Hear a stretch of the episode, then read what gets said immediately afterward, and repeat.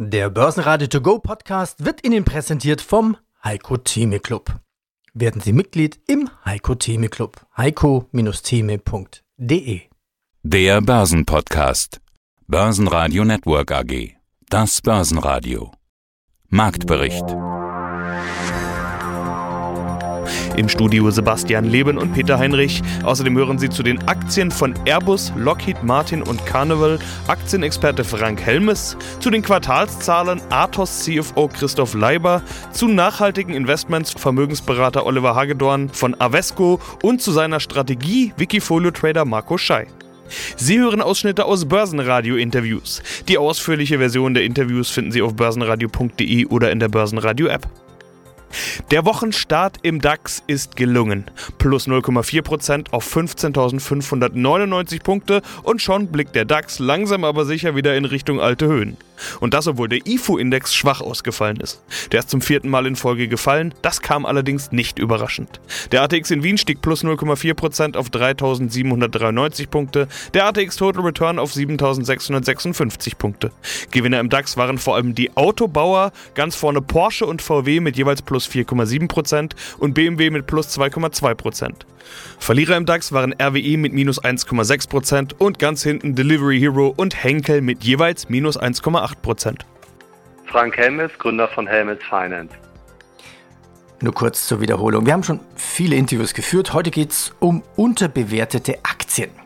Ja, du hast mir eine Liste geschrieben mit ein paar ausgewerteten Aktien. Klammer auf, Value- oder Growth-Aktien. Gehen wir sie einfach mal durch. Airbus, mittlerweile im DAX 40. Also ich habe mich fast schon dran gewöhnt, DAX 40.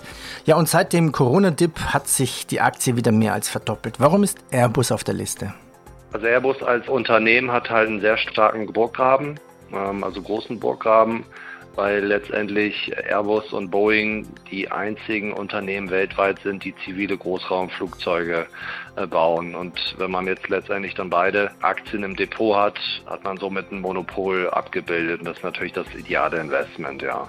Was bei Airbus mir derzeit wirklich sehr gut gefällt, die haben einen Auftragsbestand, also Aufträge von einer halben Billion Dollar derzeit in den Büchern. Ja, also deswegen läuft es richtig zurzeit. Wenn man da halt mal eine Berechnung macht, dann ist die Aktie derzeit 10% unterbewertet. Ähm, dann äh, Kursziel der Analysten ist auch positiv. Das heißt für die nächsten zwölf Monate 28 Prozent über dem derzeitigen Kurs, also institutioneller Supporter auch gegeben. Guten Tag, mein Name ist Christoph Leiber, ich bin Finanzvorstand der Athos Software AG.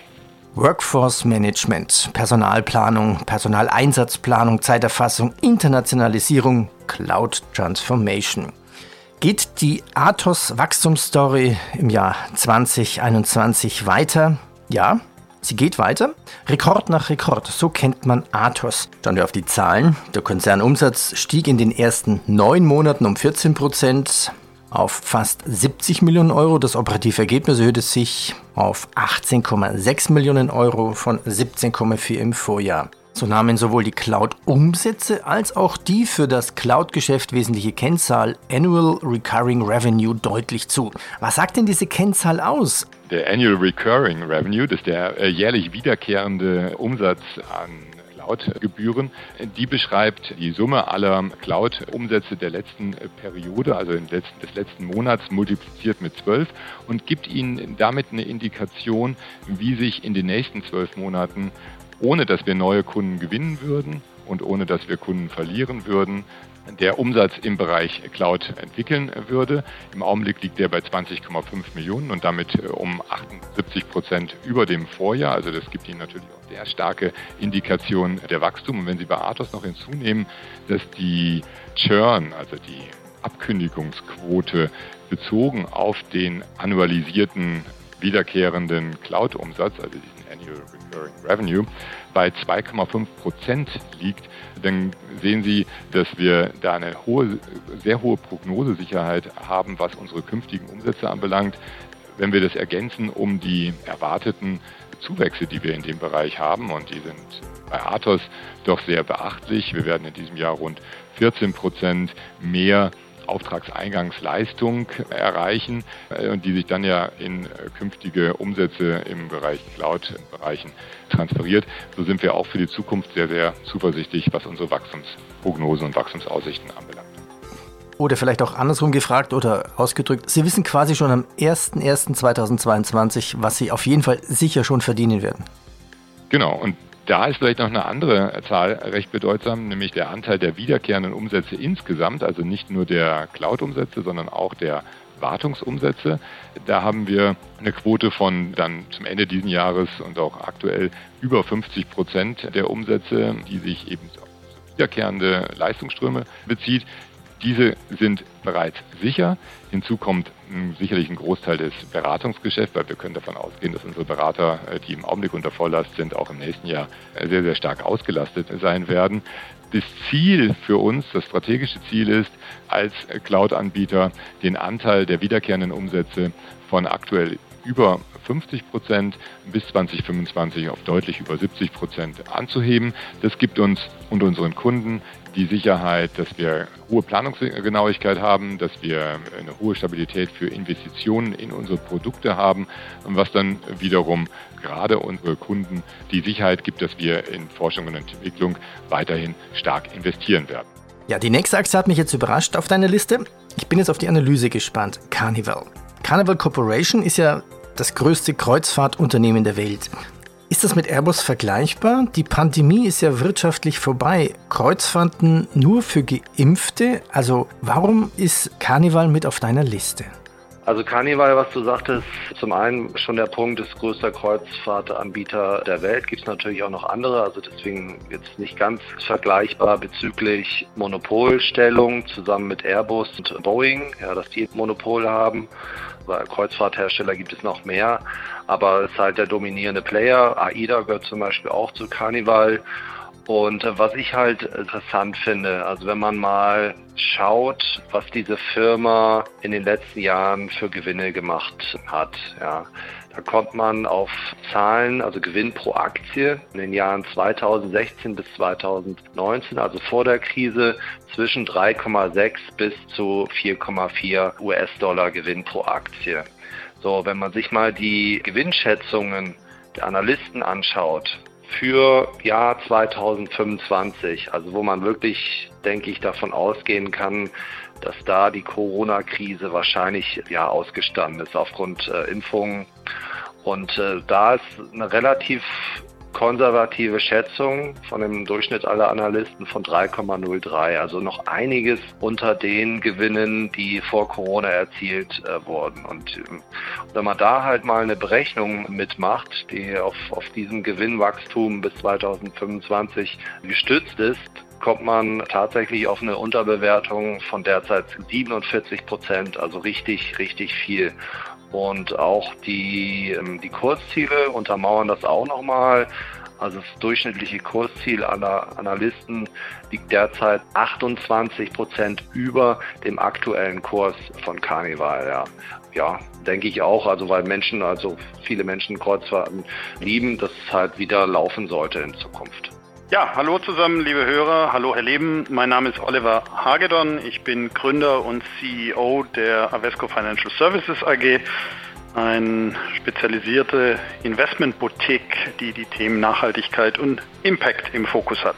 Ja, Nachhaltigkeit ist ja ein Thema, das seit einigen Jahren eigentlich schon auch im Finanz- und Börsenumfeld dauerpräsent ist, meistens unter dem Kürzel ESG. Wenn man auf ihre Website geht, dann findet man da Nachhaltigkeit bzw. Sustainability als das dominante Schlagwort. Obendrauf haben sie ja gerade einen Award zum Thema gewonnen, den Boutiquen Award in der Kategorie Nachhaltigkeit. Ja, genau. Und für viele ist dieses Thema zwar präsent, aber irgendwie gar nicht so leicht zu greifen. Hat ja auch gar keine offizielle Definition, mit der man Nachhaltigkeit mal so richtig in die Schublade packen kann, will ich mal sagen. Wenn man überlegt, wie sich die Themen Finanzen und Nachhaltigkeit am besten in Verbindung bringen lassen, da fragt man wohl am besten bei Ihnen nach, oder? Ja, nachfragen kann man natürlich, ob wir dann die richtigen Antworten haben, das überlassen wir mal den Hörern.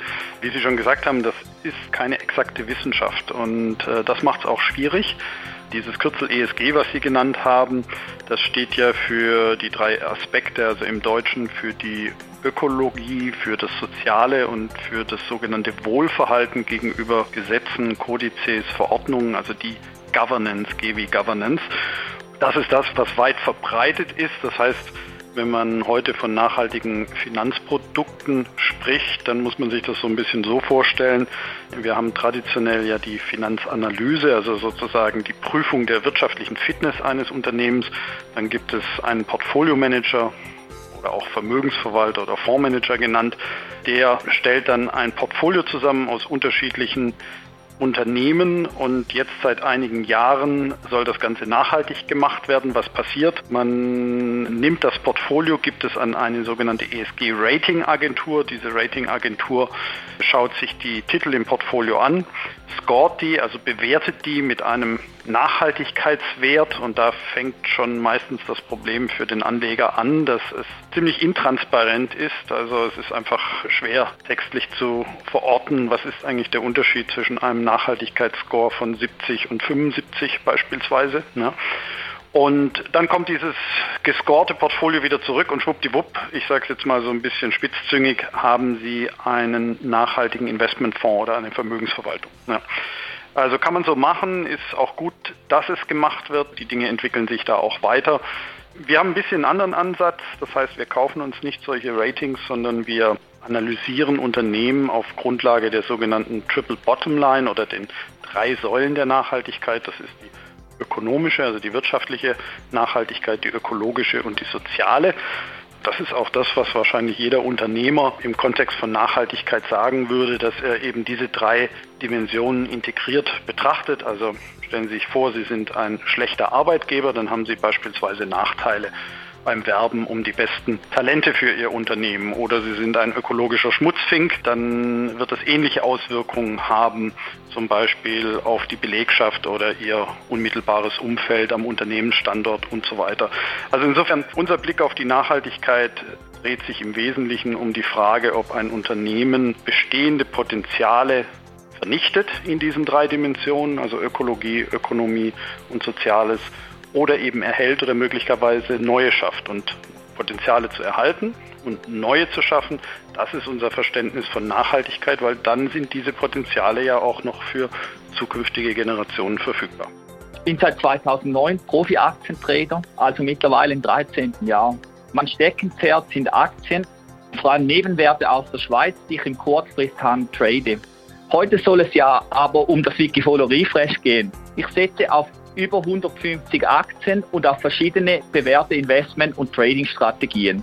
Seit der Emission von Refresh hat es in drei Jahren mit einer jährlichen Rendite von 19 Prozent den Index mit weniger Risiko deutlich geschlagen.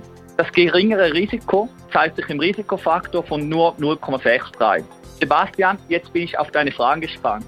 Ja, du bist unterwegs auf Wikifolio unter deinem echten Namen, Marco Schei. Und wir haben in der Vergangenheit ja schon über deine Strategien gesprochen, also deine Dach-Wikifolios, Nonole, du hast sie gerade schon genannt, aber zuletzt eben auch über deine Strategie, selbst in Aktien zu investieren, Refresh plus 42% rund seit dem Start im Sommer 2018, 26,2% plus in den vergangenen zwölf Monaten, also überdurchschnittlich. Momentan scheint diese Strategie gut zu funktionieren, oder?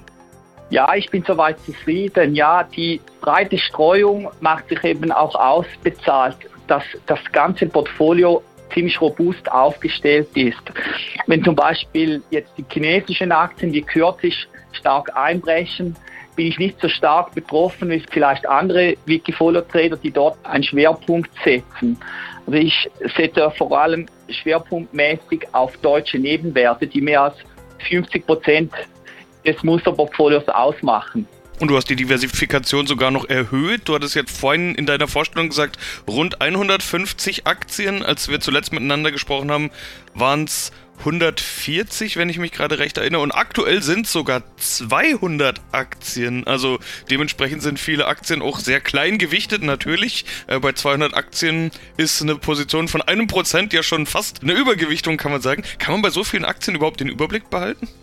Ja, ich setze auf ganze ja, Substrategien, die ich teilweise regelbasiert auswähle. Also ich muss nicht alle Aktien fundamental bewerten und alle News lesen, sondern ich habe ja auch in der Einführung gesagt, dass zum Beispiel auf Strategien setzen, wo ich Analystendaten auswerte und auf steigende Gewinnrevisionen von Analysten und nach Gewinnüberraschungen Aktien kaufen. Das ist so eine Marktanomalie, dass Aktien nach positiven Gewinnrevisionen von Analysten und nach Gewinnüberraschungen im Nachhinein steigen.